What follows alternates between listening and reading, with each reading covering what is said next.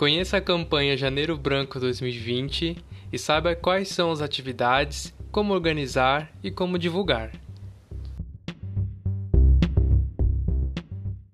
Você já deve ter ouvido falar em Outubro Rosa, Novembro Azul, Fevereiro Roxo. Pois é, todo mês do ano tem uma cor específica, sempre voltada para a prevenção de doenças. E em janeiro acontece a campanha Janeiro Branco, que desde 2014 vem a nível nacional conscientizando as pessoas da importância de cuidar da saúde mental. Pois é, muitas vezes estamos com gripe, alguma dor no corpo e já sabemos quem procurar: um médico, talvez um especialista naquilo que estamos sentindo. Mas e quando se trata de ansiedade, depressão, algum sofrimento psíquico por algo que aconteceu na nossa vida ou que está acontecendo? Quem procurar? Muitas pessoas não sabem que existem profissionais e pessoas que podem ajudar, ou que existe a possibilidade disso. Então a campanha serve para isso, para mostrar a importância de cuidar da saúde mental, assim como cuidamos do nosso corpo. E um dos pontos mais importantes da campanha é desmitificar muitas falácias que existem por aí. Uma delas é que psicólogo é só para quem tem problema, psiquiatra é só para louco. Na verdade, no mundo ideal, todos nós deveríamos passar no psicólogo para falar sobre os nossos sentimentos, coisas que muitas vezes somos desestimulados durante toda a nossa história de vida, em vivendo em sociedade. Muitas pessoas não sabem que podem e que é possível procurar esse, esse tipo de auxílio. O objetivo da campanha é bem simples, que é basicamente conscientizar as pessoas da importância de cuidar da saúde mental. Exemplificando, seria ensinar as pessoas a prevenir e tratar a saúde mental como se fosse uma gripe. As ações incluem divulgar o CVV, que é o Centro de Valorização da Vida, falar da importância do psicólogo e de serviços que oferece apoio como CAPS, também promover hábitos saudáveis, assim como fornecer repertório para lidar com os sentimentos, e por aí vai. Há três coisas que você pode fazer pela campanha.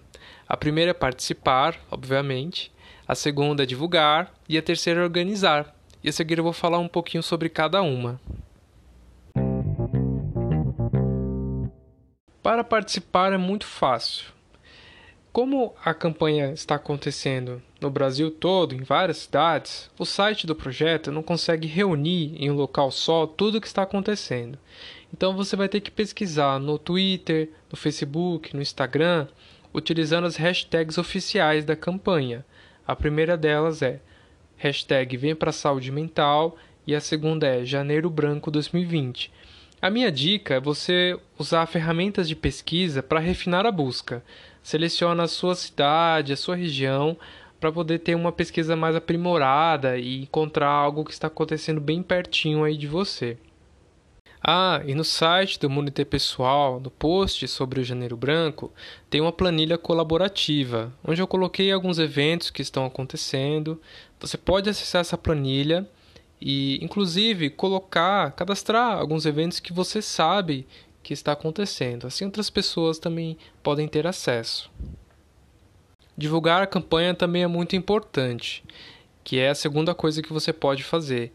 Nessa mesma página onde você encontra a planilha de atividades, também tem várias montagens que nós fizemos com as hashtags, as frases e mensagens sobre o Janeiro Branco.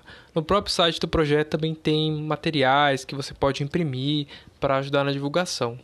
Fale para seus amigos, para seus colegas no trabalho, divulgue muito nas redes sociais para cada vez mais pessoas ficarem sabendo dessa campanha que é muito importante. E para finalizar, o que você também pode fazer pela campanha é ajudar a organizar alguma ação relacionada à saúde mental.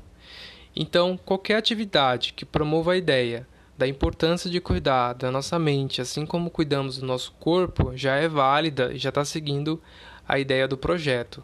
E não precisa ser necessariamente um profissional da psicologia para fazer isso. Na verdade, algumas ações bem baratas e simples já são muito úteis e ajudam muitas pessoas.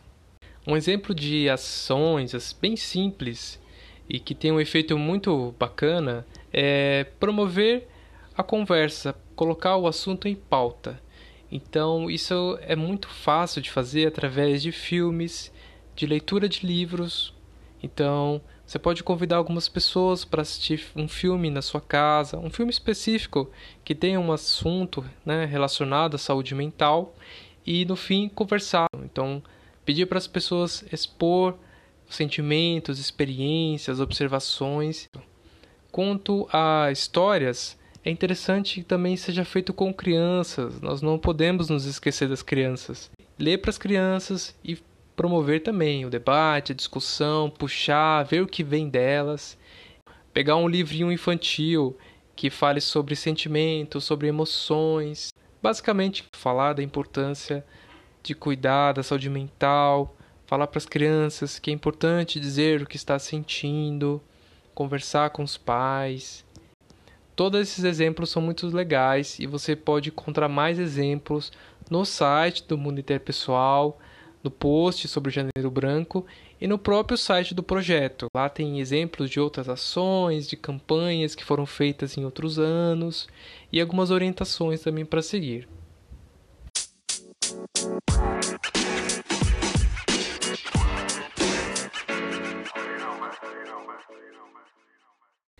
Esse foi um episódio curtinho do podcast do Mundo Pessoal que está começando agora só para divulgar a campanha de Janeiro Branco, porque é muito importante e muitas pessoas ainda não conhecem. E eu gostaria de pedir que você que ouviu esse podcast acesse o nosso site ou o nosso blog, como preferir, sobre desenvolvimento pessoal. Ele já está no ar há 10 anos e de lá para cá nós entendemos que o desenvolvimento pessoal ele nunca é só pessoal. Por isso nós temos um, um lema uma ideia que nós seguimos, que o desenvolvimento ele é pessoal, coletivo, social, humanitário e por fim universal. Porque quando nós nos desenvolvemos, desenvolvemos para nós mesmos e para o mundo, porque é no mundo que nós nos relacionamos, que nós vivemos e que nossas ações são implantadas. Então é isso e até o próximo episódio.